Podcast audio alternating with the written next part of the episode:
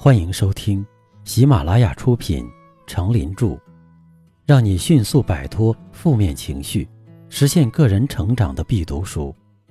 别太纠结，也别太不纠结。播讲，他们叫我刚子。欢迎订阅并分享给你的朋友。第二章，不狭隘，用心容纳善与恶。第六篇，要宽容，不要狭隘。世界上有什么是宽容无法给予的？你希望和平，你想要幸福，一颗理智的头脑，一个明晰目标，一种高尚价值，还是旷世之美？你想拥有关爱与安全，还是无时无刻的保护？你渴望那永不被打扰的平静安宁？免受伤害的温柔，还是永恒的慰藉？宽容可以带来这一切，甚至更多。当你休息的时候，他抚慰你的额头，轻抚你的双眼，为你去除各种恐怖与恶魔。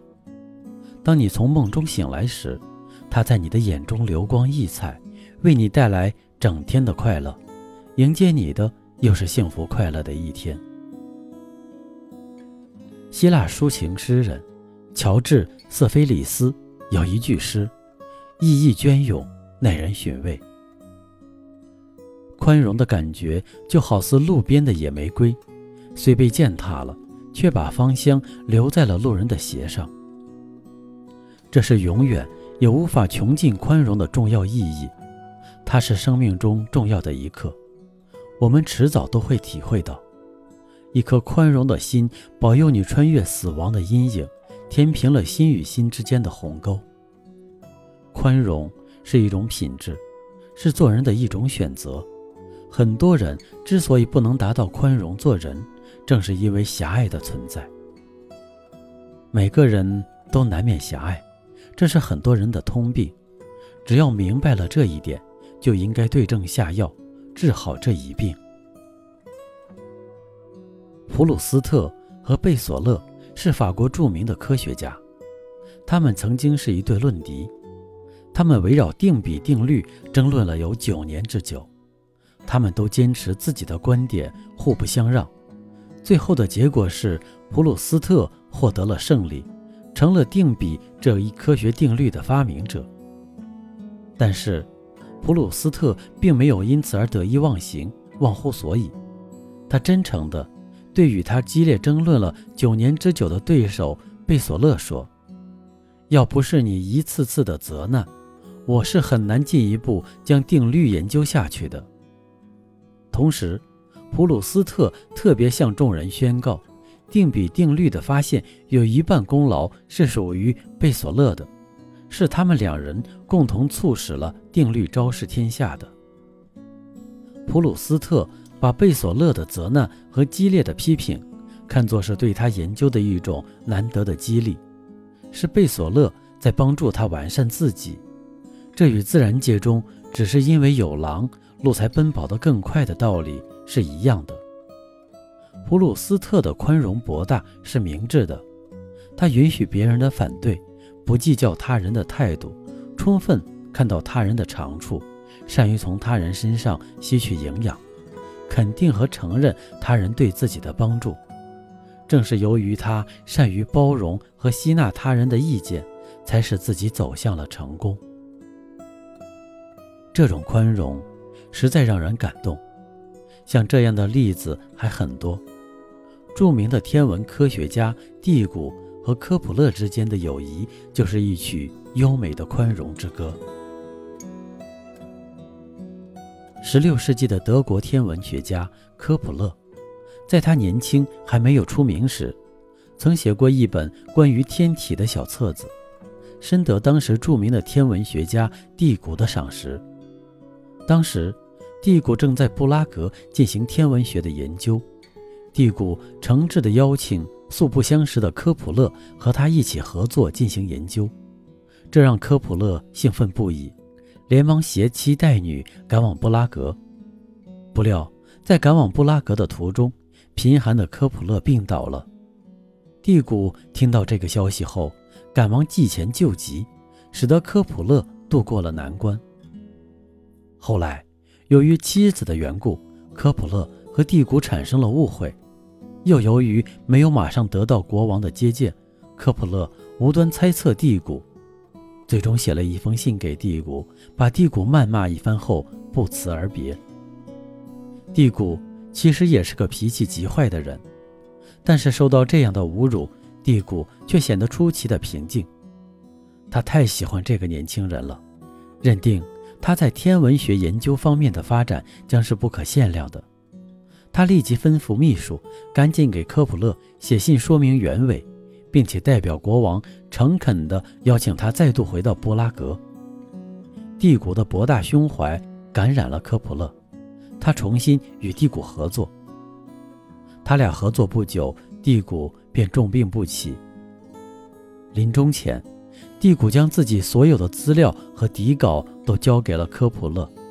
这种充分的信任使得科普勒备受感动。科普勒后来根据这些资料整理出著名的《路德福天文传》，以告慰地古的在天之灵。浩瀚如海洋般的宽容情怀。使蒂谷为科学史留下了一页人性光辉的佳话。这种宽容像雨后的万里晴空，清新辽阔，一尘不染。古人云：“海纳百川，有容乃大。”宽容不仅仅是一个人的道德修养问题，而且是一种生存姿态和方式的选择问题。它能帮你成就事业，帮你走向成功。一七五四年，美国独立以前，弗吉尼亚殖民地议会选举在亚历山大里亚举行。以后，成为美国总统的乔治·华盛顿少校，作为这里的驻军长官，也参加了选举活动。选举最后集中在两个候选人身上，大多数人都支持华盛顿推举的候选人，但有一名叫威廉宾的人则坚决反对。为此，他同华盛顿产生了激烈的争吵。在争吵中，华盛顿失言说了一句冒犯对方的话，这无异于火上加油。脾气暴躁的宾怒不可遏，一拳把华盛顿打倒在地。华盛顿的朋友们围了上来，高声叫喊要揍威廉宾。驻守在亚历山大里亚的华盛顿部下听说自己的司令官被辱，马上带枪开了过来，气氛非常紧张。在这种情况下，只要华盛顿一声令下，威廉宾就会被打成肉泥。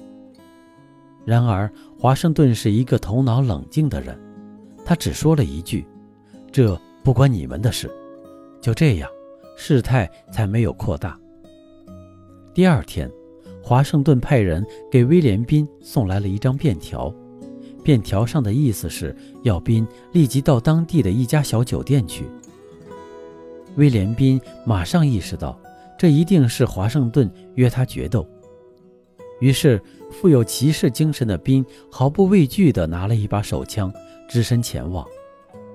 在赶往酒店的一路上，威廉宾都在想如何对付身为上校的华盛顿。但当他到达那家小酒店时，却大出意料之外。他见到了华盛顿的一张真诚的笑脸和一桌丰盛的酒菜。宾先生，华盛顿热诚地说：“犯错误乃是人之常情，纠正错误则是件光荣的事。我相信我昨天是不对的，你在某种程度上也得到了满足。”如果你认为到此可以和解的话，那么请握住我的手，让我们交个朋友吧。华盛顿的宽容感动了宾，宾把手伸给了华盛顿。华盛顿先生，请你原谅我昨天的鲁莽与无礼。从此以后，威廉宾成为华盛顿的坚定的拥护者。当华盛顿被打倒在地时，是很容易失去理智的，做出一些悔恨终身的事也是难免的。但可贵的是，华盛顿能保持冷静，以宽容来解决问题，把一个仇人变成了忠诚的拥护者。每个人都说宽恕是美德，如果要一个人真正的去宽恕别人时，那就有所不同了。只要稍稍提一提，就会有人对你大呼小叫的。人们并不认为宽恕是一种特别超然、很难实现的德行，而是认为以此态度对敌人，其行不可忍受，也为人所不齿。他们会说说这种话叫人恶心。大多数人以为宽恕自己的敌人是要承认他们并不是那么坏的人，而事实上，他们确实是坏人。宽恕是适度弯曲。但折伤不到自己，宽恕是承受伤痛，并为自己疗伤。拒绝原谅只会带来更多的伤害，何不卸下受难者的袈裟，做个宽恕的人？不纠结的智慧，宽恕是去伤解痛的唯一良药，是一项重要的求生技能。它可以帮助你在一片误解、痛苦。怨恨与憎恨的狂乱中，找到人生正确的方向。